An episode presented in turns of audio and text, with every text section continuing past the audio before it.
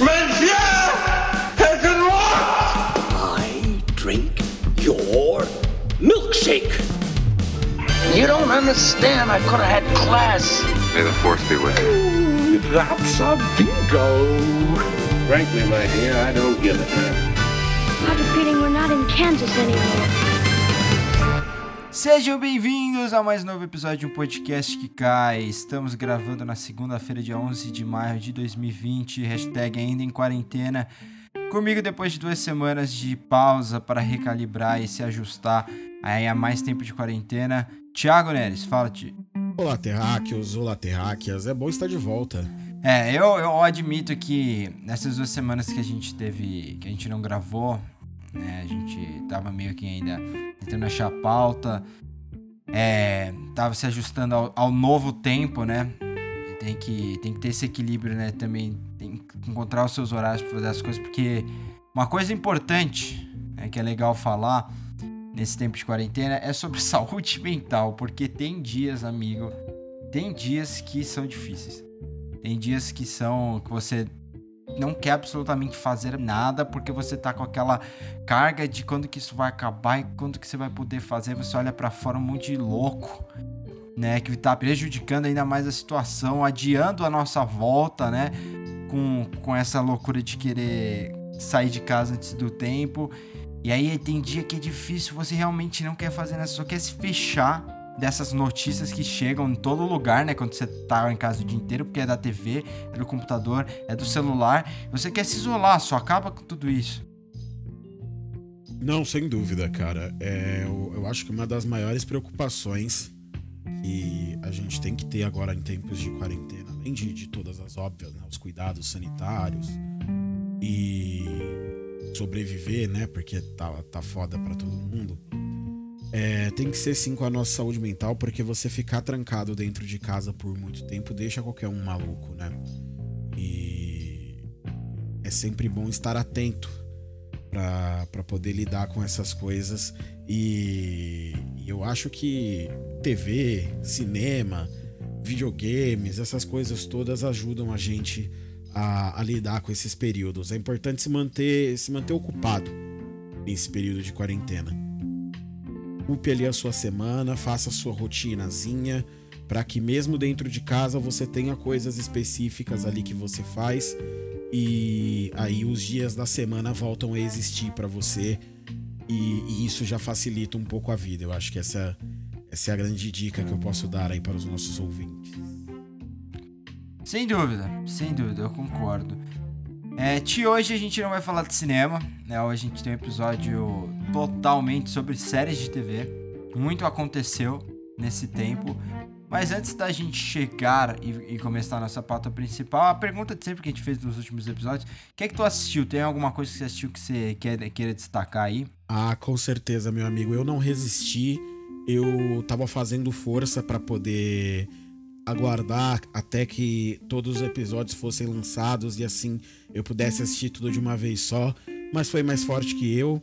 E eu vi numa tacada só todos os episódios de The Last Dance. Que ficou o, o arremesso final, que é uma merda de, de, de tradução, Nossa. né? Ficou horrível.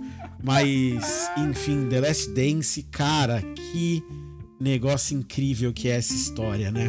É legal a gente ver é, um, um documentário desse mostrando muita coisa da época, porque eu acho que devolve dimensão para as pessoas do, do tamanho que tinha aquele Chicago Bulls do Michael Jordan, né? Que não era um, não era um time qualquer, não.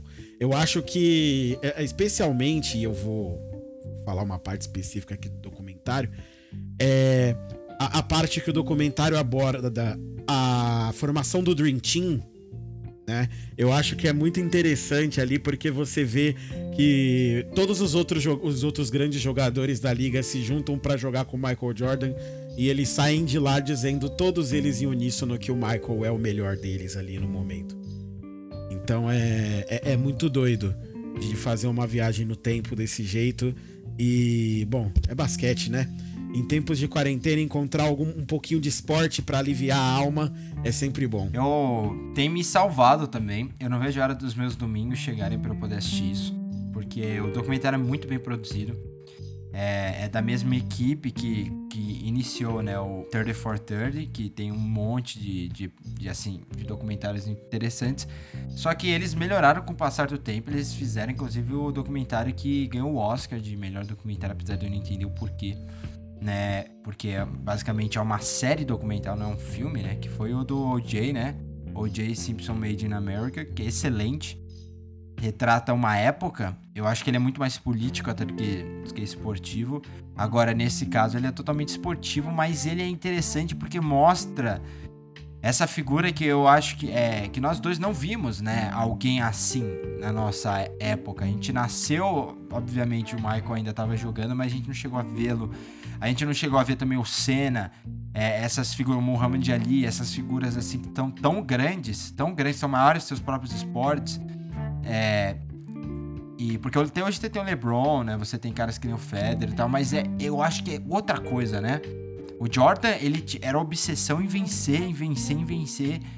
É, e era isso que era, isso é a única coisa que importava para ele. Hoje em dia já não, hoje em dia com as mídias sociais você tem toda uma uma preparação assim de é, de público antes de você entrar em quadro, né? Você tem essa quebra do, da privacidade. Então, eu acho que você nunca vai ver um documentário desse sobre o LeBron, sabe? Porque a gente já vê meio que o LeBron como ele é. Ele mesmo promove isso, né? Então, é, é sensacional, cara. É sempre incrível quando você vê o ser humano levando o corpo dele, a mente dele ao limite em busca, assim, de, de colocar o nome dele nesses, nessa história, assim. E você, Nate, o que, que você assistiu? Cara, eu assisti bastante coisa nesse tempo, logicamente. É, eu achei o Emma, o filme que você já tinha visto, o filme com a Anya Taylor-Joy, dirigido pelo Otton de White, eu, eu, não suportei.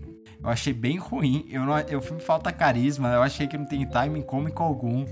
É, tem uns enquadramentos bizarros, tem uma, umas composições que você vê que o pessoal não passou muito tempo pensando. E falando em Emma, tem um outro filme que eu vi também chama Emma, que é o filme do Pablo Larraín que estreou no MUBI semana passada. E é um filme que visualmente me tirou o fôlego. Ele é espetacular visualmente, como a maioria dos filmes do Pablo Larraín são, né? Se você não conhece, ele dirigiu Jack, que é aquele filme que eu acho que nós dois gostamos com a Natalie Portman sobre a Jacqueline Kennedy. Ele dirigiu No, que é um filme que tem o Gael Garcia Bernal. Ele dirigiu Neruda, que também tem o Gael Garcia Bernal.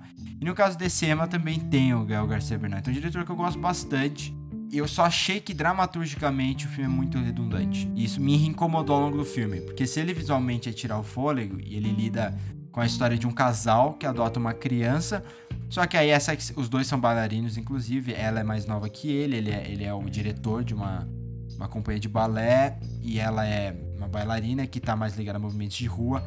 E eles adotam uma criança e aí essa criança comete um acidente, basicamente. Ela, sem querer, brincando com fogo, é, queima assim, o cabelo da, da irmã da mãe adotiva, e aí eles devolvem a criança. Então, ao longo do filme, eles lidam com isso, com essa sensação de ter devolvido a criança.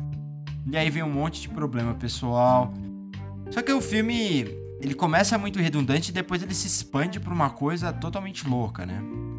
De, de relacionamento, de poliamor. E aí, ó, eu acho que o filme se perde completamente. Então, que ele começa redundante, ele termina totalmente perdido. E tem um quê meio experimental, assim, você entende o que o diretor quer fazer. Mas eu acho que ainda vale a pena porque a atriz é muito boa, ela é o primeiro papel dela. E, e por último, o último filme que eu quero mencionar aqui é o Bad Education, que é um filme que tá na HBO. É, é a história de uma escola que se envolve num escândalo de corrupção. Basicamente, estavam usando fundos da escola para pagar as coisas próprias os diretores, né? Hugh Jackman tá espetacular, é um dos melhores papéis é, da vida dele em termos de atuação. Ele tá, ele tá sensacional. Mas o filme também é aquela coisa de sempre. É aquela coisa de sempre, de novo, super comum. A forma como ele anda, você vê 20 filmes desses do Sundance todo ano. Se não é o elenco, é um filme que não chama atenção. Tem muitos outros filmes que eu vi, mas eu queria chamar atenção para esses, né? Porque são mais recentes, vi coisa muito antiga. E que talvez valha a pena incentivar vocês a verem também, né? Porque todos os filmes estão disponíveis online. Vamos entrar na nossa pauta principal. E a pauta é motivada pelas séries de TV que, acabam, que acabaram suas temporadas há pouco tempo. Em 1999 sai Sopranos, que basicamente revoluciona a televisão, televisão adulta. E aí você começa essa era ouro que até que dura bastante, na minha opinião, ela dura até o final de Game of Thrones. Você tem aquela primeira parte que vai até mais ou menos 2006, né, que tem Sopranos, The Wire, que inclusive acaba na mesma no mesmo ano, 2006. É, você tem Deadwood e você tem The West Wing. Você tem essa explosão de séries dramáticas que vão tirar um pouco do foco das, das sitcoms, que eram muito mais clássicas, né? E das séries procedurais da década de 90, que nem Law and Order, até o próprio X-Files, né, que começa dessa forma. E aí você vem, você vai ter Lost, você vai ter 24 horas, você vai ter Dexter, e, e, e aí em 2008 você começa essa segunda parte da Era de Ouro com Mad Men e com Breaking Bad, que também surgem praticamente no mesmo ano. HBO volta com tudo, com Boardwalk Empire, com Game of Thrones. Roma. Com Roma, que foi a minissérie, sem dúvida. A HBO fez cada minissérie impressionante, né? Minissérie telefilmes nessa época. Fez Tempo Grandinho, fez John Adams. E aí, Game of Thrones em 2000 estreia 2010, 2011. Termina agora em 2019. Foi, é, a, é a última série a meio que começar nessa época. Então o final dela basicamente fechou um ciclo dessa era de ouro. Que vem agora, né? Vamos ver séries que são totalmente ligadas essa linguagem cinematográfica, séries que vão tentar achar sua própria linguagem, que nem Sopranos, que começou tudo isso, não tinha uma linguagem de cinema. Mesma coisa com Mad Men. O próprio Breaking Bad não é necessariamente uma linguagem de cinema. São séries que entendem muito bem o potencial da linguagem seriada. Quem muda muito isso é HBO, com Game of Thrones principalmente. E aí fica essa coisa de, de super narrativa. E aí aparecem algumas séries que nos levam a questionar. Beleza, daqui em diante, quem vai carregar esse bastão? Né, dessa, desse novo ciclo. Westworld, começando na época, né? Começa antes do final de Game of Thrones. Tem um super potencial é Better Call Saul, que, é, que também tá ligado a uma dessas séries dessa era clássica, né? Mas a minha impressão é que a gente tinha expectativa em séries específicas e elas não estão mantendo o nível de expectativa que a gente tinha. Né? Elas estão meio que escapando por decisões estranhas ou esquecendo qual é a identidade da série. Às vezes tem a sensação de que a série devia ter acabado. Eu sei que é difícil falar isso, né? Mas uma série boa devia ter acabado na primeira temporada ou na segunda temporada. Só que o pessoal quer estender uma história que não tem o que estender e aí começa a piorar. Enquanto isso, a gente acha séries que a gente não tinha essa expectativa que realmente trouxe, trouxeram algo de novo. E a partir desse contexto, vamos discutir por que essas séries que a gente tinha alguma expectativa mais alta, elas não renderam e por que algumas séries que estão surgindo até de fora que com a ascensão do streaming a gente vai ter a inclusão de séries estrangeiras, que é algo que não existia na TV, porque a gente assistia basicamente produção norte-americana e às vezes britânica, mas tipo 95% norte-americana. A gente vai tentar prever qual, o que vem daqui em diante, né? Mas vamos, vamos individualizar antes. Quero ouvir de ti primeiro. Eu, eu acho que todos esses pontos que você destacou agora é, são dificuldades comuns na grande maioria das séries de TV que nós encontramos na televisão americana. A série, acho que o grande primeiro problema que as séries de TV enfrentam ao longo da sua vida útil é que é muitas vezes os canais tentam estender essa vida útil para além do que o que ela realmente precisa, né? É por isso que histórias como Lost ganham quatro temporadas a mais do planejado pelos seus criadores e que em pouquíssimos casos, né, você consegue ter séries que terminam quando os criadores da série querem que ela termine. É, como foi o caso de, de The Leftovers recentemente, para manter ali a gente falando do mesmo autor, né? Falando do, do, Lindelof, que se encerrou ali na terceira temporada como ele queria e se encerrou com a gente já falando várias vezes da série aqui no podcast, né? E falando com, com o maravilhoso é The Leftovers. E eu acho que isso demonstra um, um problema muito claro de que além da sua, dura, é, da sua duração estendida, ainda está tentando se descobrir de alguma maneira, depois dessa grande é, dessa grande troca que a TV começou a fazer com o cinema, eu acho que ainda está tentando se descobrir maneiras de, de contar histórias longas com narrativas seriadas, né, que são muito maiores do que o que você faz num filme e manter essas narrativas equilibradas ainda assim. Eu acho que não são todas as séries que conseguem fazer isso e a maioria delas acaba naufragando ao longo do tempo, também porque não consegue manter é, essas premi as suas premissas ou, ou ir se renovando e encontrando novos espaços.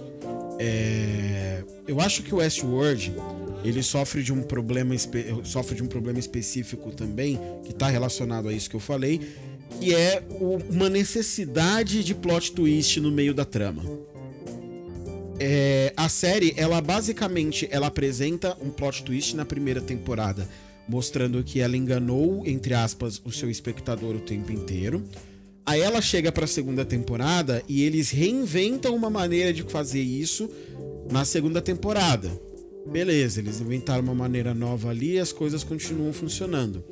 Vindo para a terceira temporada, eles perceberam que eles iam ter que fazer algumas mudanças e que não ia poder ficar só circulando ali dentro do, dentro do parque, que eles precisavam expandir e que essa expansão ela ia custar de alguma maneira é, é, essa estrutura narrativa deles de contar uma história enganando o telespectador para ter um grande plot twist revelador no final. Eles ainda insistiram em tentar fazer isso, mas, já, mas eu acho que agora já ficou muito claro, é, pela terceira temporada ruim que o Westworld teve, que esse formato em série de TV ele se desgasta muito rápido é, Mr. Robot sofreu a mesma coisa. Teve uma primeira temporada com plot twist no final. Aí foi pra segunda temporada, quis fazer a mesma coisa. Passou ali também no, no, na Bacia das Almas, mas passou. E aí chega na terceira temporada. A terceira temporada é ruim. Porque a série inteira precisa começar a se reinventar e começar a propor outras coisas. Porque não dá mais para ficar seguindo essa mesma estrutura. E, e, e, eu acho que esse é o problema que, que Westworld acabou enfrentando aqui. Talvez, eu não sei, né? Mr. Robot, para mim, se reencontrou. Na, a quarta temporada de Mr. Robot, para mim, reencontra o caminho da série ali sem precisar de um plot twist e vai embora contando uma história de ação ali interessante. Agora, é, será que o Westworld vai conseguir fazer isso? Porque o, eu acho o Sam Ismail, que é o autor de Mr. Robot, muito menos pretencioso do que o, o Jonathan Nolan consegue ser. Né? Então não sei se ele vai ter essa, é, essa capacidade de autocrítica para olhar para trás, para ver a repercussão ruim que a temporada teve como um todo e falar, olha, eu acho que a gente precisa mudar e fazer algumas coisas diferentes aqui. É. Sabe o que é interessante? Você mencionar o Mr. Robot é muito legal, até por causa daquilo que eu tava falando de. São du... essas duas séries, Mr. Robot e Westworld, são séries que entraram, né? Elas saíram com essa com esse, essa expectativa de que elas carregassem o legado do que viu antes, né? O é, ambas Robot... têm primeiras temporadas incríveis, né? Eu, eu não acho a primeira temporada de nenhum dos dois assim incrível. Eu gostei muito da primeira temporada de Mr. Robot. A primeira temporada de Westworld eu tava meio confusa, aí chegou o final, meio que fechou os arcozinhos. E aí abriu um universo, aí ficou muito interessante. Né? Porque aí você começa a investigar, putz, deve ter um monte de mitologia que você vai descobrindo disso tudo meio que no sentido de Game of Thrones, né? aquela busca do Homem de Preto. O que é aquilo? Aquilo pode ser tudo. Você pode colocar um monte de questões interessantes lá. E você imagina que isso vai ser um pouco do arco longo da série, né? Para quem não sabe, arco longo é basicamente é o objetivo longo de, de alguns personagens durante a série, não algo mais rápido que a gente chama de arco curto. É né? uma coisa que dura uma temporada. E no caso de Mr. Robot, eu, eu, o que você falou pra mim foi perfeito. Ela chega na, na terceira temporada, tava mantendo uma ideia, e aquela ideia lá do Gasparzinho, né, na orelha, e vamos fazer, vamos complicar o ponto de vista toda hora, toda hora é complicação de ponto de vista. Só que eles esquecerem que se você complica o ponto de vista toda hora, você você complica o espectador, o espectador não entende o que está acontecendo. É diferente você complicar o ponto de vista como um todo e desenvolver isso até o final. Mas não de você ficar vindo e voltando, né? Porque quando você bota aquele personagem pra, pra contar a narração em off, e aí você corta dele pra, pra outro personagem secundário, e aí você volta pra ele, e aí dessa vez ele tá com, com o ponto de vista é, prejudicado. Não faz sentido você manter isso, né? É a mesma coisa do Coppola que fala isso, e eu concordo totalmente, que ele começou a escrever, ele ele queria fazer metáfora em cada parágrafo. E aí ele entendeu com o passar do tempo que aí você faz a metáfora com o todo, né? Você cria aquela história como uma alegoria. E em vez de você querer introduzir aquela figura de linguagem. E eu acho que o que o Westworld e Mr. Robert no começo fizeram. Porque, porque o Westworld ainda tá em sua terceira temporada, a gente não sabe quanto tempo vai durar. É isso. É a cada episódio introduzir uma coisa diferente. E, e eu acho que no caso de Westworld é pior porque eu, eu tenho problema com o tom. Pra mim, a primeira temporada foi promissora, gostei muito do final. A segunda temporada foi ruim, porém, eu, a Lisa Joy fez um ótimo trabalho de, como showrunner. Eu até mencionei isso no episódio que a gente falou, né? Da, das, das mulheres, assim, que estão chamando atenção na TV lá fora. Ela fez um ótimo trabalho como showrunner e, e basicamente a, o maior mérito da segunda temporada é como contou a história. É a ordem, né? Que foi escolhendo pra contar a história. E isso transformou a temporada interessante. Mas se você juntar tudo em ordem cronológica, você vai ver que é uma temporada muito fraca. Do ponto de vista dramatúrgico. E aí chega nessa terceira temporada, e, meu, aí já tá, aí já tá, já virou palhaçada, cara. Eu não consegui, você ainda terminou a, temporada, eu não consegui terminar porque eu não aguentava. Eu era muito, eu olhava pra Tessa Thompson, sabe um negócio extremamente, ela tá fora de tom do restante da série. A série não sabe se leva a sério ou não. Sabe? Eu, eu não gosto disso. Eu acho que o problema é justamente que Westworld se leva muito a sério. Eu também Ela se acho. leva a sério demais, demais, demais. Não acho que ela que ela flerte com não se levar a sério em nenhum momento. Não, é- é o que eu digo é porque os personagens, os atores, eles estão nessa. Eles não parecem reais em momento algum. Eles são muito autoconscientes do que eles estão fazendo, os atores. E isso é um problema, porque você começa a se perguntar, beleza, eu tô assistindo isso e dá pra ver quilômetros que aquela pessoa é um robô. Pela forma como ela anda, pela forma como ela fala. Como que os humanos lá tem, não conseguem identificar isso? Eu olha, a diferença da, da performance do Aaron Paul pra performance da, da Evan Wood é gritante. E não é porque são personagens diferentes, é porque eles estão em tons diferentes, né? E eu, e eu acho que eles não conseguem equilibrar isso. E me incomoda demais, mano. E, e aí, um paralelo que eu fiz até com você, e pelo amor de Deus, eu não acho que essa é uma grande série. Mas, por exemplo, foi a Caça de Papel, que é uma série bem ruim. É uma série daquelas que é tão ruim que dá a volta porque é um negócio tão nonsense que você acabar se divertindo com aquilo é porque a série não se leva a sério. Então, aí é onde a gente discorda diametralmente, porque eu acho que o principal, meu principal problema com La Casa de Papel é justamente que em diversos momentos ela se leva super a sério. Em outros momentos ela não se leva nada a sério. Isso ali no começo que eu, do que eu consegui assistir, né? É, na primeira temporada. Primeira temporada É, tem que foi, que foi o que eu consegui assistir. Porque mais que isso não deu realmente. Pra mim não, não tem cabimento essa comparação. É, a primeira temporada eu só assisti porque eu queria ver como eles iam fugir. E eu comecei a assistir porque todo mundo tava falando, e eu não sou a pessoa que assiste tudo que a Netflix faz, pelo contrário. Eu normalmente critico a Netflix. E aí eu fui ver porque eu queria ver o que tava acontecendo. A série é muito mal escrita. Os personagens não mudam, eles são os mesmos do começo ao fim. Eles fazem a mesma burrada no começo e no meio do fim. Eles não crescem com aquilo. Eles discutem as coisas mais imbecis do mundo que se você começa a perguntar, meu Deus, como que eles estão roubando um banco? Como é que eles estão executando um plano tão inteligente se eles não conseguem ficar cinco minutos sem discutir por uma coisa mais estúpida? Tem um episódio na segunda temporada, basicamente vira uma briga porque um, porque eles estão discutindo as partículas de fezes que ficam no ar. Meu, é muito ruim. Mas eu acho que o fato, da- principalmente da segunda temporada, que a Netflix considera a terceira, né? Pra frente, eles falaram o seguinte, ó, gente. O negócio é o roubo ao banco. A gente vai fazer um melodrama dentro do banco, vai virar uma novelona. E aí, é, a gente cria esse thriller por trás que tem esses planos malucos que vão sempre dar certo. e são divertidos. E eu acho que isso. Eu entendo você assistir porque é uma coisa que vai te tirar é, da realidade e vai te incomodar menos porque a série não tá, te- não tá levando tanto a sério. Ao contrário de Westworld, que quer que você fique com a cara grudada na tela, ó, senão você não vai entender. Preste atenção nisso, preste atenção naquilo, sabe? Fica a pergunta, né, mano? O... Se essas séries que eram as prometidas, e, e no caso de Michelle Robbins já até acabou, e ninguém percebeu que acabou, você inclusive mencionou Eu, aqui. eu percebi porque eu, porque eu sempre gostei muito, né? E assisti tudo conforme foi saindo. Mas realmente ela foi esquecida aí conforme o tempo foi passando. Só continua assistindo. Eu fiquei feliz que ela teve um final, na verdade, e não foi cancelada aí no meio do caminho. É, eu- acho que o público nos Estados Unidos, até pra aquela emissora, até que era interessante a USA, né? É, mas fica a pergunta, né? Se essas séries não são as séries escolhidas, qual o caminho? Que série? Porque o eu não, eu não acredito que Better Call Saul vai durar mais de uma temporada.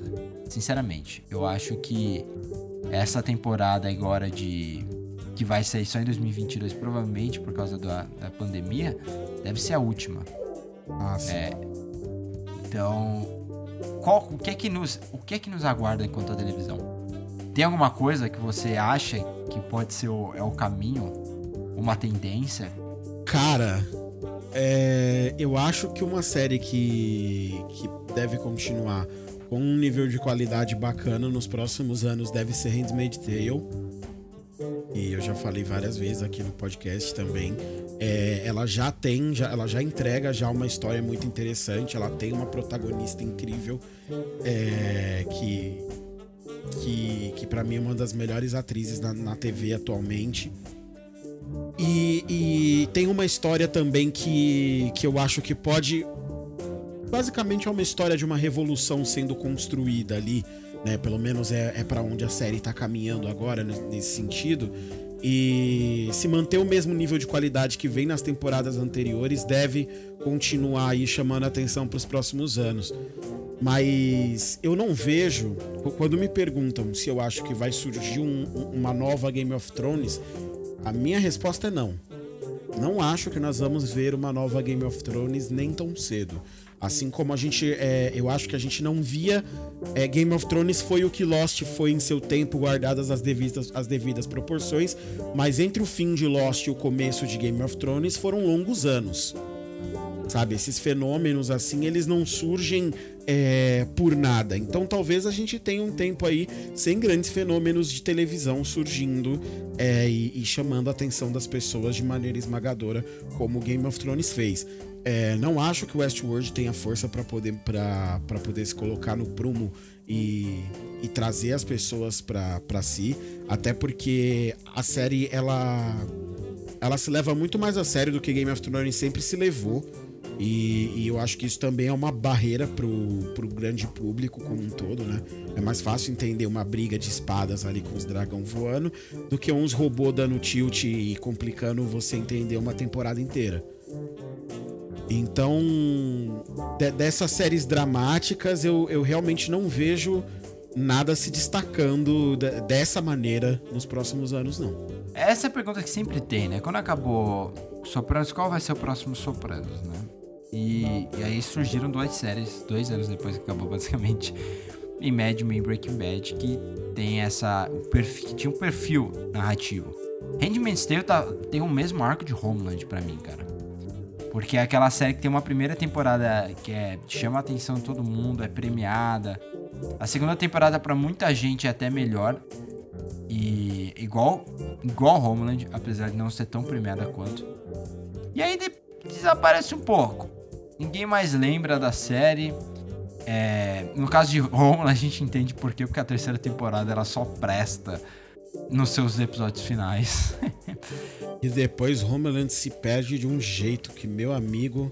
É, é, Homeland virou outra coisa completa e só conseguiu se reinventar na quinta temporada e pra terminar agora, assim, porque foram duas temporadas tentando achar o lugar, né, dela. É muito, essas séries, como você falou, perfeito, né? Quando essas séries que têm muita intensidade, é difícil você manter isso, cara, com a demanda da TV. A gente sempre fala que como é que você vai. A TV tem essa demanda, beleza, são 13 episódios. Antigamente era 24, ainda pior. Mas hoje são 13, 12, 10 episódios. Você tem que cumprir essa demanda. Às vezes a história não serve isso. E aí você tem que acrescentar coisa demais. Quando você pega. Até uma série que é ruim e totalmente deslocada que nem La Caça de Papel, não acontece nada nos primeiros episódios. Por causa da demanda. E no caso de, de Handmaid's Tale, né? Eu acho que. Eu sempre achei que, que funcionaria melhor, talvez, com uma trilogia de filmes. Porque tem personagem demais. É óbvio, quando você vê a série, você tem personagens que você não quer cortar. Mas isso é, é, é nosso afeto, né? É sempre assim. E e, e Homeland eu acho que sofreu com isso. E aí eu, eu penso muito em. E fico triste também. Penso muito em Mindhunter. Porque Mindhunter quebrou um pouco com isso. Né? Nove episódios numa temporada, sem se prender a um tempo de duração por episódio. A primeira temporada tem episódio de 30 minutos, episódio de 45, episódio de 51. Sabe? Isso me traz alguma confiança para o futuro. Até porque é, na Netflix você não tem coisa boa saindo assim. Mind Hunter foi meio cancelado, né? Foi meio que. Ele ninguém quer falar cancelado, é meio quando você joga alguém para uma coloca a pessoa em licença do trabalho, assim, até segunda ordem. porque você não tem coragem de demitir.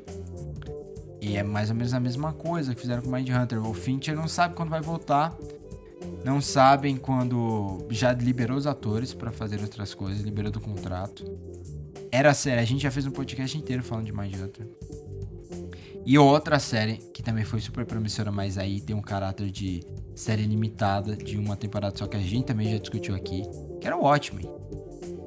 Eu no momento são as únicas duas séries que eu consigo pensar. É, mas que... eu, não, eu nem considerei o Watchmen porque o Watchmen não vai voltar.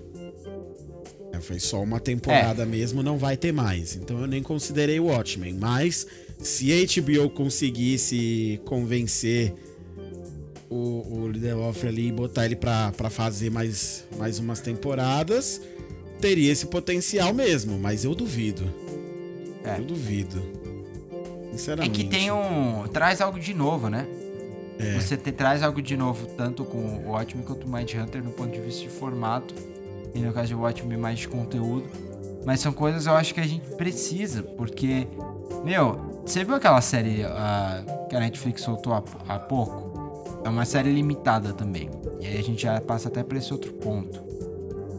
É a série do Damien Chazelle, super esperada, chama The É, todo mundo fala, ah, a série musical do Damien Chazelle que fez o fez La La Land e tudo mais. Ela é bem como posso dizer assim, tecnicamente impressionante, como os filmes do Chazelle, como um cineasta formado em Harvard, né? Típica coisa americana, mas não tem conteúdo, né?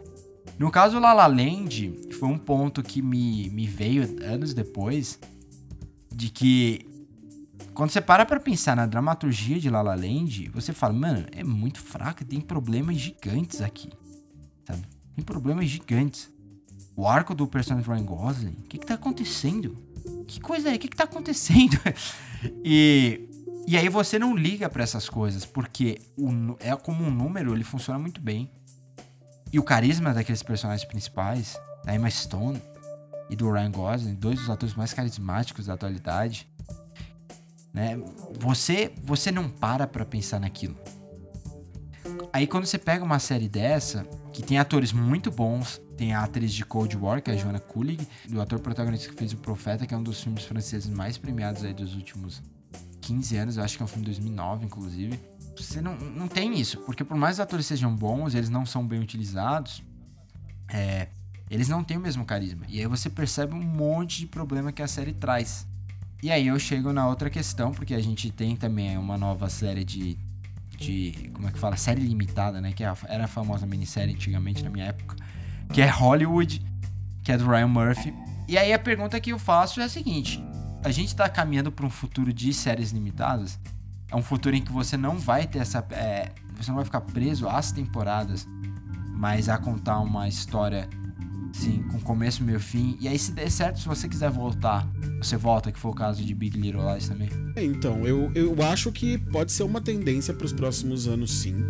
É, só que aí você acaba tendo eventos como a própria Big Little Lies, que beleza, voltou, voltou com a Meryl Streep, mas não, não voltou tão boa quanto a primeira temporada, sabe? É, mas a Meryl é Streep conseguiu mais, ou uma indicação. É, claro, conseguiu. Porque onde ela, ela vai na padaria, ela compra um pão e ela é indicada a alguma coisa por isso. E merecidamente, porque ela é maravilhosa. Né? Mas você tem casos, por exemplo, é, de Russian Doll, boneca russa que a Netflix fez ano passado, que foi uma série de uma temporadazinha ali super simples, cara, super bacana, baratinha, conta uma história com começo, meio e fim, super bem feita. Aí agora já tem o boato de que a Netflix vai fazer mais uma temporada. Eu Precisava. acho que tá produzindo já, né? Só não começaram as É, tá, gravações. tá ó. produzindo mais já mais uma temporada. Precisava? Não. Mas vai acontecer. E enquanto isso, você já tem Fleabag que acabou agora supostamente na segunda temporada também, que é não fazer a todos nós sofrer.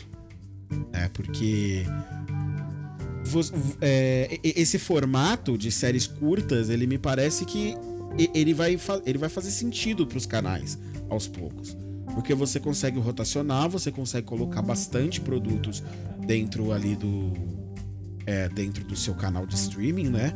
E se alguma coisa estourar, você faz mais. E aí você vai lá e paga pra alguém fazer. E se alguém não quiser fazer, se for o caso da Netflix, por exemplo, a Netflix não tá nem aí pra ela ter uma queda de audiência brusca naquela série de uma temporada pra outra. Então, Netflix não vai contratar um Lindelof da vida que vai falar, vou fazer uma temporada só e é isso. E aí, se o Lindelof sair, ele vai lá e põe outro showrunner no lugar e faz a próxima temporada, sabe? É, é, é muito difícil você conseguir você conseguir manter uma você tirar as garras do canal de cima do seu produto é bem difícil, né? E sei lá, acho que The Walking Dead prova isso muito bem, por exemplo. Eu tenho muita dó do, do coitado do Arambonte como ele se ferrou na mão, do, na mão da Fox ali. Exato. Exato. E a Fox agora tá. A Fox TV ainda agora tá nas, nas mãos da Disney, né? Então. É. Eu não sei. Eu acho que a gente vai passar por uma transição interessante agora. Por causa desse coronavírus. Vamos ver. A gente vai ser obrigado a passar por uma transição interessante. Porque eles vão ter que produzir coisa rápida, coisas baratas. Eu quero. E aí que nesse momento que surge normalmente coisa muito boa. A Mad Men, que foi a série que começou tudo pra AMC. Gente, AMC não existia. Mad Men fez com a AMC o que Sopranos fez com a HBO. Basicamente transformou o canal em um canal de séries originais. Porque antes disso a AMC porque era uma rede de cinemas, eles tinham um canal lá que passava filmes, como a HBO fazia, passava filmes. É que nem o Megapix aqui, né? E aí foi com o. o, pro- esqueci o nome agora do, do produtor, gente. Mas enfim, o Brad Gray, que também foi produzir filmes do Scorsese aí, mas foi com o Brad Gray no, no, no Sopranos, depois é, Oz, The Wire, Deadwood, e a AMC foi com Mad Men, é, Breaking Breaking, Bad. Bad, e The Walking, Dead, depois. Isso. E The Walking Dead não tem esse nível de qualidade. Hoje já virou uma série meio da. Parece CW, né? Mas. Quando começou, quando Nossa, surgiu. eu não consigo. É, vamos falar rapidamente de, de The Walking Dead. The Walking Dead é, é a série do nunca foi. É. In- Infelizmente. A série que nunca chegou no seu potencial máximo. Ela tem uma primeira temporada muito boa, que é quando o tava nas mãos do, do Frank Darabont ainda. E ele tinha todo um planejamento, ele era maluco pelas HQs.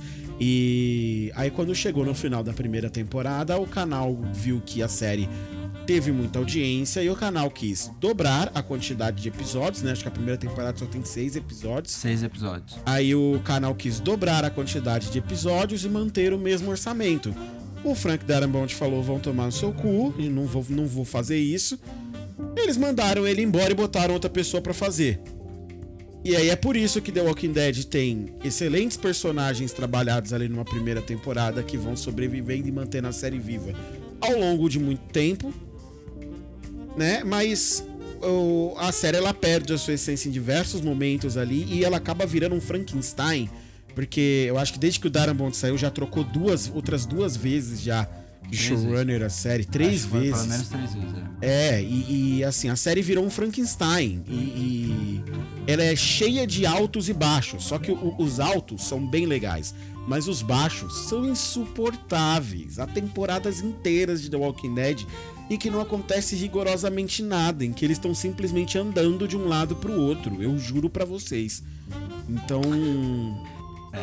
Então The Walking Dead é uma tristeza, assim, porque essa era uma série que tinha muito potencial. Quando você vê aquela primeira temporada, você fala, ok, isso aqui dá pra ir longe, dá pra contar muita história, Apocalipse Zumbi Até pelo formato, né? É, Como você pelo falou, formato. Seis episódios, ela tinha a promessa mesmo quando saiu de ser isso. Nossa, é diferente. Seis episódios da primeira temporada, até então, pra uma série dramática. Nossa, só, se eu não me engano, saiu em 2010 a primeira temporada, na mesma época de Boardwalk Empire. Um ano antes de Game of Thrones, né? Então, basicamente, é, The Walking Dead tinha a promessa de fazer o que Game of Thrones acabou fazendo, né? Só que com as HQs. E não conseguiu, por causa Olha, disso, né? Eu, eu- pensando bem aqui, tô até dando uma olhada em algumas séries que saíram ano passado pra tentar responder a sua pergunta em relação às séries promissoras. É, eu lembrei de uma aqui que foi interessante, que teve uma primeira temporada legal e com mais dinheiro e mais gente assinando a Amazon Prime pode chamar a atenção ano que vem, que é The Boys. Ano que vem não, né? Na, na próxima temporada, na verdade. Eu não sei se você chegou a ver, mas The Boys é uma adaptação de HQ, é uma adaptação de HQ de super-herói e é uma história mais adulta de super-herói. E só isso já, eu acho que já é o suficiente pra chamar a atenção de muita gente pra série. E, e ela tem uma vibe meio meio e- quando eu digo meio, é só uma inspiração, assim, meio Watchmen da vida, de levar os super-heróis um pouco mais a sério tal. Que, e, e ela é brutal, então ela, ela é, pra- ela é mais, pra mais 18. Assim, tem gente que morre, que explode, os caralho a quatro.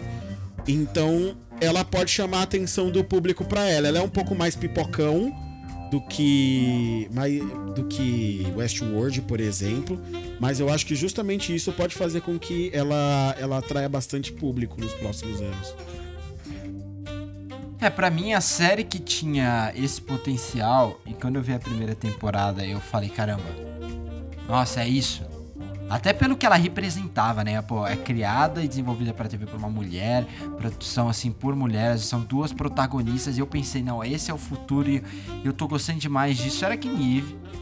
É, a primeira temporada pra mim era sensacional porque ela tem essa personagem na vilã, que é a Villanelle, interpretada pela Jodie Comer, que é uma estrela em, em surgimento, né? Ela é espetacular. E, e ela é sádica. Ela é sádica, mas ela tem uma cabeça meio assim de, de uma adolescente.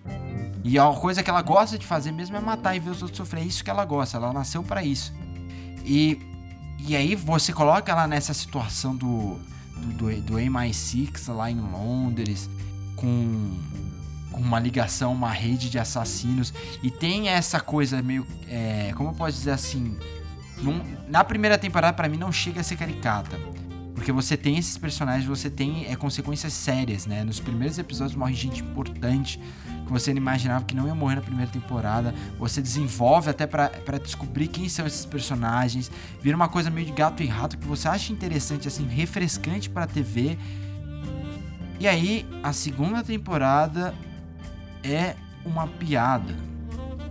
Sabe? A segunda temporada é uma grande piada. Aí, cara, virou, todo mundo virou caricato. Você não consegue levar mais a sério ninguém, não tem uma ameaça forte.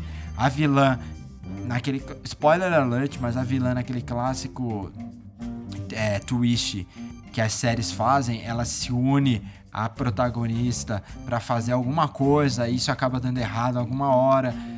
E aí a terceira temporada agora, a impressão que dá é que eles estão tentando retomar o tom da, da primeira temporada. No meu caso, que sou uma pessoa que não gosta de ficar vendo muita série, vai ter que me ganhar, porque eu não gostei dos primeiros episódios. Aí o episódio do último domingo foi mais interessante. Do último domingo não, do- do- há dois domingos atrás, porque ulti- desse último domingo eu ainda não assisti. Foi interessante, eles fizeram algo que mostra que a série tá realmente querendo criar novas ameaças e, e, tipo, colocar os personagens numa sensação de perigo mesmo. Mas, sabe, se perdeu. E aí eu fico pensando, será que a fama cresceu a cabeça da Phoebe Waller-Bridge? Não, não é isso. Com certeza não é isso. Mas eu acho que é, é uma coisa de fadiga mesmo. Até para ela, que é a, provavelmente uma das mentes mais promissoras aí, você tá fazendo um milhão de coisas ao mesmo tempo, né? Então, você não consegue pegar cada uma e tratar da mesma forma. Sem contar que a primeira, a primeira personagem, não, a primeira temporada não tinha pressão alguma. E aí, desde então, ela ganhou esse status mais mainstream, todo mundo de olho, né? Eu, eu amo ver essa série do ponto de vista até artístico, né? Porque a, os figurinos são incríveis. Os figurinos são maravilhosos. O, a música, ela tem uma coisa meio bem cosmopolita, o que transforma a série ainda mais... é, num, meio que numa história estranha, né? Porque tá morrendo gente pra lá e pra cá e você meio que não se importa. Mas eu, eu acho que ela já se saiu do caminho, entendeu? Então, eu no momento, a única série que eu consigo pensar que ela começou há pouco tempo, né? Que não é o caso de Better Call Saul. E ela tem um potencial de ser uma nova, sabe, um novo Mad Men, assim, um novo Breaking Bad, é Succession, que é da HBO. Que é a série que tem o. Inclusive o Globo de Ouro esse ano tem o Brian Cox, né, tem sobre um é um magnata que basicamente faz o que ele quer com os filhos e os parentes para ver qual deles vai poder dar a empresa. Então é mostra muito sobre o mundo do capitalismo, um mundo que a gente assistir isso em dias de pandemia é altamente perigoso, porque vai te levar uma bad gigantesca. É, eu, eu não vi Succession, mas já ouvi falar super bem da série. Quero, quero dar uma oportunidade para ela ainda. É, eu não tinha mencionado Killing Eve antes, quando você falou, porque eu acho que Killing Eve, justamente é, por essa pegada que você falou, acabou virando uma série mais do ramo da comédia. E se no drama tá difícil encontrar uma série de TV que se destaque, eu acho que na comédia tem a gente tá mais bem servido, assim. É, a gente perdeu algumas séries boas recentemente, né? A gente já falou de VIP aqui, que a gente perdeu recentemente. Saudades. Saudades fortes de, de VIP. Mas nós ganhamos Killing Eve. Ano passado nós tivemos a segunda temporada de Fleabag ainda pra, pra, pra aquecer nossos corações, embora já tenha acabado, então não seja uma candidata de longa data. É, eu acho que a gente tem duas, é, duas séries, uma que ainda tá meio que num limbo, né? Que é Master of None que teve duas, é, duas boas temporadas na Netflix, mas que agora ela tá num limbo por causa das tretas do Aziz Ansari, né? Então não sabe se a série foi cancelada, se ela ainda existe, vai haver outra temporada ou não. Isso ainda tá meio tá meio incógnita. E a minha favorita, que eu acho que teve temporadas incríveis até aqui, que é Atlanta né, do a série do Donald Glover, que puta que pariu. Tem, tem uma primeira temporada ali maravilhosa, eu gosto muito da segunda também. É... E para mim é quem, é quem mais tem se destacado é, dentre todas as séries de comédia. E aguardo ansiosamente por novas temporadas. É, a série de comédia, desde que você ter, desde 2005, quando você tem começa os The Office, Third Rock, e você tem aquela quebra com o formato, na verdade desde 2004 com Arrested Development, né? Uhum. Quando você tem essa quebra com o formato tradicional da sitcom, que é aquela coisa, né, de você ter o, o público lá e dar risada, você joga risada no episódio, todo mundo ri junto. As séries, elas começaram a experimentar de bastantes, é, não diria formatos, né, mas é, trabalhar diferentes aspectos da narrativa dentro delas. Então tem série que quebra a quarta parede toda hora, tem série que é mockumentary, tem série que não é nenhum dos dois, mas utiliza alguns aspectos, algumas ferramentas dessas linguagens para contar suas histórias. Né? A gente teve coisa muito boa da Tina Fey, a gente teve coisa muito boa é, do Rick Gervais. A gente teve coisa interessante do, dos russos, né? Com Dan Harmon, que foi o caso de Community, que até sua terceira temporada tem, assim, é, é episódio excelente atrás excelente, é metalinguagem, super inteligente, super semiótica ali, né, na veia. E aí a quarta temporada também, eles fazem uma besteira gigante, quinta e sexta temporada já meio que você nem liga mais pro que acontece. E, e aí, desde então, surgiram essas séries. Eu, eu tô tentando lembrar qual foi a primeira que surgiu nessa pegada, porque a, o formato de, de Master of None e de Atlanta é parecido. As séries não são, né? Atlanta tem um, uma, uma coisa assim bem mais, acho que quase surreal, né? Quase mística em volta do ambiente que aqueles personagens estão e como aquilo influencia eles dia após dia. Master of None já, já é uma coisa mais assim, mais romântica, né? Sobre a vida e como você lida, como é no caso dos estrangeiros, algumas minorias, e o dia a dia em Nova York, é uma coisa mais Woody Allen, digamos, né? Tem uma pegada bem Woody Allen, na verdade, of None.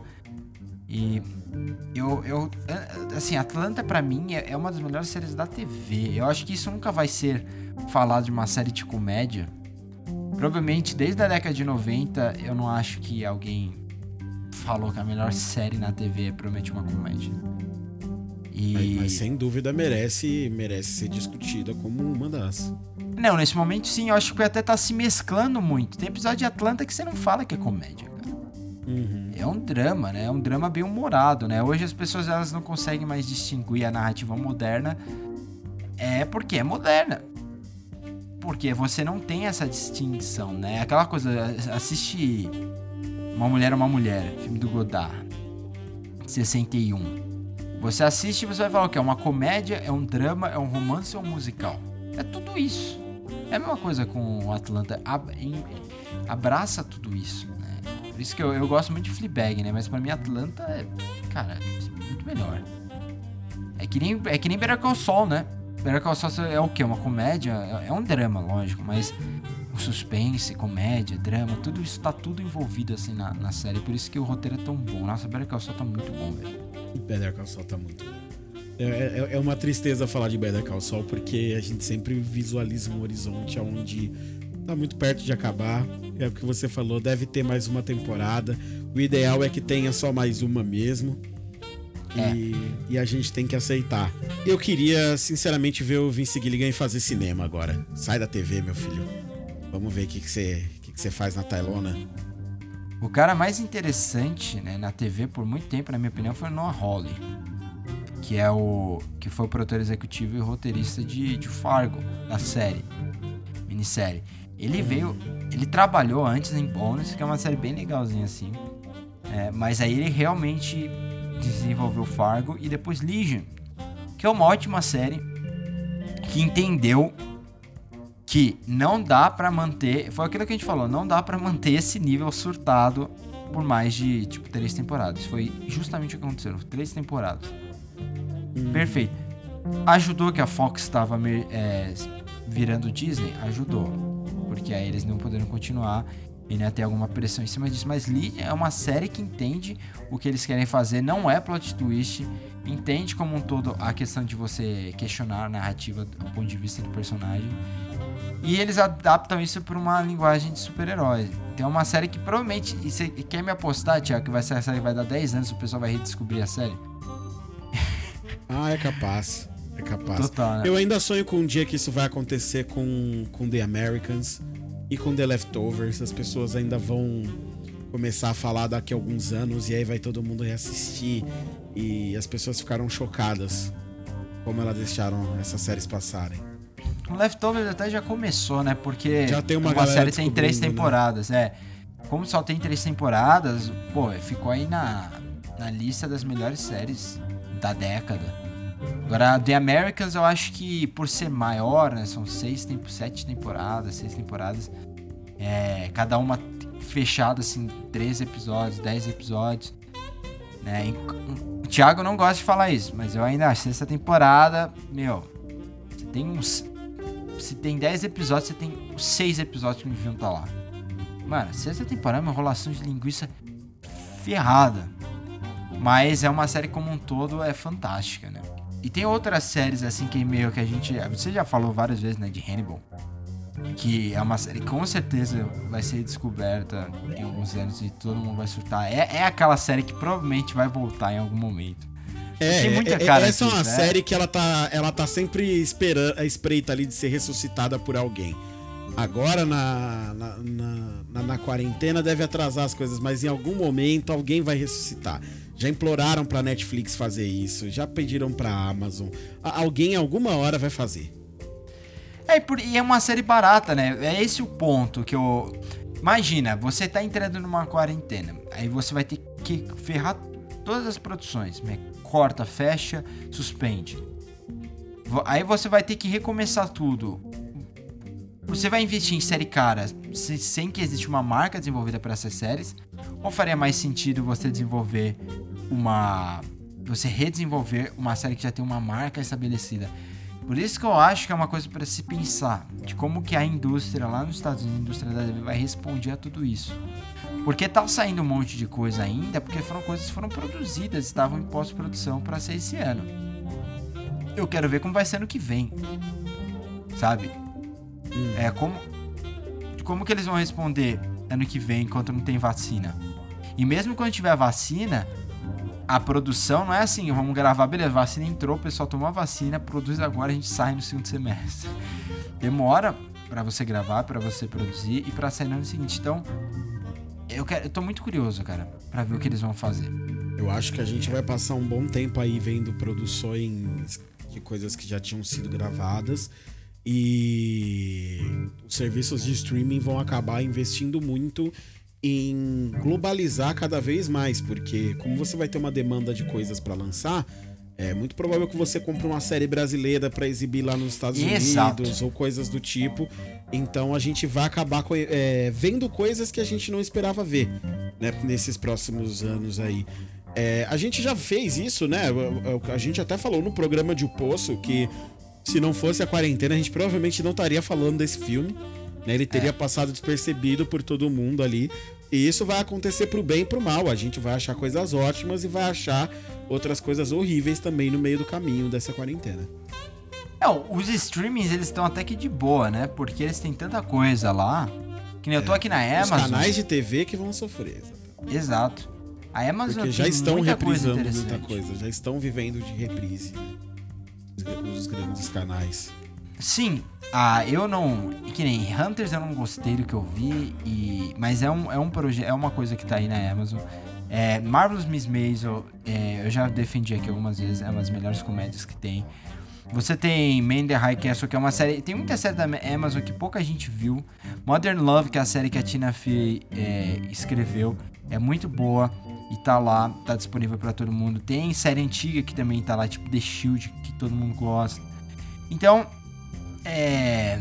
Coitado da Amazon, né? Porque a gente fala, só fala da Netflix e no final do dia eles têm. Eu gosto mais do. Eu juro que eu gosto mais do que eles têm aqui pra apresentar do que. do que a Netflix.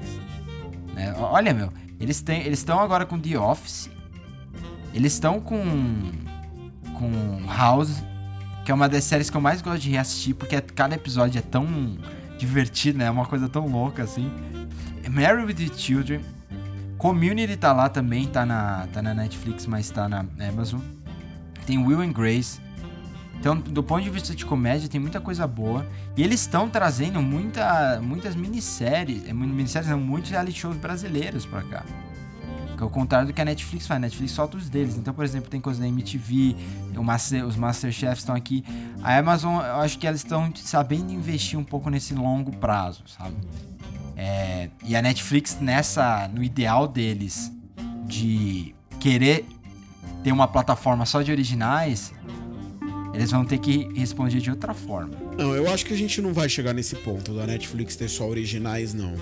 Eu acho que isso nunca vai acontecer, mas eles vão. Eu acho que todas as grandes streaming vão ter que ter sua plataforma de originais consolidada. Porque vai funcionar muito parecido como funciona a indústria de videogames. Né? Você tem os grandes consoles ali, né? E você tem jogos que são exclusivos de cada plataforma e jogos que são para todas as plataformas, né? Que são os third parties. Então eu acho que você vai ter essas, é, esses produtos em comum, né? Que vão para diversas redes de streaming diferentes, mas os originais são, no fim das contas, o que fazem você decidir qual que você vai assinar. Assim como fazem você decidir qual videogame você vai ter dependendo de quais jogos originais você gosta mais e você mais quer jogar, entendeu? Eu acho que vai ser a mesma, a mesma lógica que nós vamos ver nos serviços de streaming.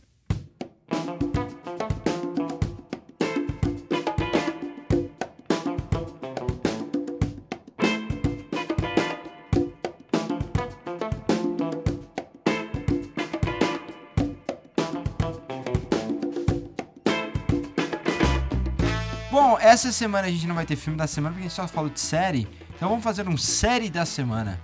Cada um vai indicar uma série interessante que esteja é, à disposição em algum canto para que você possa assistir. Eu começo contigo, Ti. Bom, cara, como eu já falei no começo do programa de The Last Dance, eu vou aproveitar agora o final para falar de uma outra série que eu assisti agora nessa quarentena e que ela vai para um outro caminho, assim. Eu reconheço que ela é uma série muito situacional. É, é uma série animada, se chama The Midnight Gospel e é, é do mesmo criador de Hora de Aventura, que é o desenho que acabou aí tem pouco tempo, e o cara resolveu fazer um desenho que é completamente diferente do que o que ele tinha feito em Hora de Aventura. Midnight Gospel é, conta a história do Clancy, que ele é um Spacecaster. E ele faz um podcast que vai para o espaço, certo? Para as pessoas no espaço ouvirem. E o Clancy, ele faz podcasts entrevistando pessoas dentro de um simulador de realidades virtuais que ele tem na casa dele. Então ele entra dentro desse simulador que se parece curiosamente com uma vagina. Ele entra dentro desse, desse simulador e vai até uma realidade simulada aleatória, ou que ele resolve escolher no dia que tenha alguma característica específica, e ele entrevista uma pessoa pro podcast dele. E a questão e o curioso de tudo isso é que como são realidades simuladas, o desenho ele visualmente ele é muito rico e ele beira o psicodélico num primeiro momento ali, mas depois ele vai se suavizando. É coisa de quem sabe fazer, né? E, e sabe a história que tá contando, sabe que não pode ficar só jogando luz na cara do espectador. Então ele vai se suavizando, embora ainda se mantenha uma coisa meio treslocada. E o papo que ele vai fazendo da entrevista com os personagens que estão ali, que ele encontra dentro dessas realidades, são papos absurdamente filosóficos. A, é, grande parte do tema central do desenho, no fim das contas, é como a vida ela é imprevisível, ela é completamente mutável e como você tem que se relacionar bem com a morte. Esse é basicamente o, o, o tema central do desenho. Então, cara, é incrível, é um deleite, assim. Eu, eu, eu tô amando The Midnight Gospel. É, só que você tem que assistir no mood, assim, você tem que estar preparado. E se você tá num momento aí de muita ansiedade, num momento que você tá difícil para você lidar com a quarentena, talvez fica com The Last Dance, The Midnight Gospel não é para você. Mas se você tiver afim de um papo um pouco mais introspectivo e ouvir umas coisas que fazem muito sentido no fim das contas sobre a maneira como a gente lida com a vida e com a morte, The Midnight Gospel, sem sombra de dúvidas, é para você. Bom, eu vi essa série, todo mundo falando dessa série quando saiu. É, eu não assisto animação até para me manter são, porque eu já tenho muita coisa que eu quero assistir. Se eu for assistir animação, ferrou. É, e a série que eu queria recomendar, na verdade, ela só tem uma temporada por enquanto. E eles dizem que provavelmente só vai ter essa temporada. Eu duvido, duvido vai ter só uma temporada. Duvido. Que me deixa bravo, porque era perfeita para ter uma temporada só. Que é Outsider, né? A série da HBO com Ben Mendelsohn, com a Cynthia Erivo, uma essa mulher maravilhosa que era, era não é ainda uma grande estrela do teatro norte-americano, do teatro musical, canta demais que é baseado no romance do Stephen King, né? E foi produzido inclusive pelo Jason Bateman, que tá em Ozark também, que é a série que eu nunca vou entender porque as pessoas gostam tanto. Né? Mas o caso de Outsider realmente vale a pena gostar, porque é um thriller psicológico que segue a investigação do assassinato de um menino. Parece que tudo é normal, né? Só que a investigação chega a uma força sobrenatural sinistra. E aí cabe a um detetive e uma investigadora nada ortodoxa a explicar o que diabos aconteceu. Então imagine que você está assistindo True Detective, só que aí vira Twin Peaks no meio do caminho. Então é muito interessante. E, e como, como ela estreou num tempo estranho, estranho em fevereiro, março, assim, sabe? Antes da pandemia, ela ficou nesse limbo. Mas ela é muito boa. E eu realmente recomendo que vocês assistam, tá disponível na HBO Go. E são só 10 episódios. Por enquanto. Então a dica é assim, se eles forem fazer 25 temporadas disso, minha dica é sempre assiste quando sai a temporada. Porque depois vai bater a preguiça. De verdade. é isso, espero que vocês tenham gostado desse episódio. Estamos de volta agora. É, semana que vem a gente vai falar, a gente tem alguns temas aqui. Tio, inclusive eu sugeri aqui uma coisa que eu pensei. Copiando o Ringer, eles fazem. Eles pegam assim, uma. montam uma adega. Cada vinho representando um ano. E esse ano de um jogador. Então, por exemplo, eles vão montar a adega de, sei lá, jogadores do, da NBA, ou de futebol americano e tal. E aí eles escolhem uma temporada desse jogador que é representado num vinho. Eu acho que a gente podia fazer isso com série. Já pensou que louco? Quais são as melhores temporadas de série do século 21? Isso ia ser incrível de fazer. Tudo isso pra fazer analogia com vinho. Exato, porque ia ser incrível da gente fazer isso. Não é uma discussão sobre séries, é uma discussão sobre temporadas específicas. Porque aí a gente entra naquilo. A série terminou um lixo, mas, por exemplo, a quarta temporada de Dexter. E aí? Será que ela não é melhor que, tipo, muita temporada de muita série melhor? A o próprio Game of Thrones que a gente tá bravo ainda, mas e a, e a quarta temporada de Game of Thrones? Sabe? Eu acho que essa é uma sugestão que eu acho interessante pra gente considerar aí pros próximos episódios. Veremos, veremos, veremos. Bom, gente, então é isso. Muito obrigado aí. Estaremos de volta semana que vem. Fiquem em casa. Não ouçam os loucos, principalmente nesse momento que tá crescendo tudo. Todo esse. O número de mortos, os hospitais estão voltando mais. Então fiquem ouvindo podcasts em casa e, e participe da gente com a gente nas nossas redes sociais, arroba podcast que. Tanto no Twitter quanto no Instagram. Valeu, Ti. É isso aí, galera. Fiquem em casa. Um abraço a todos e até semana que vem.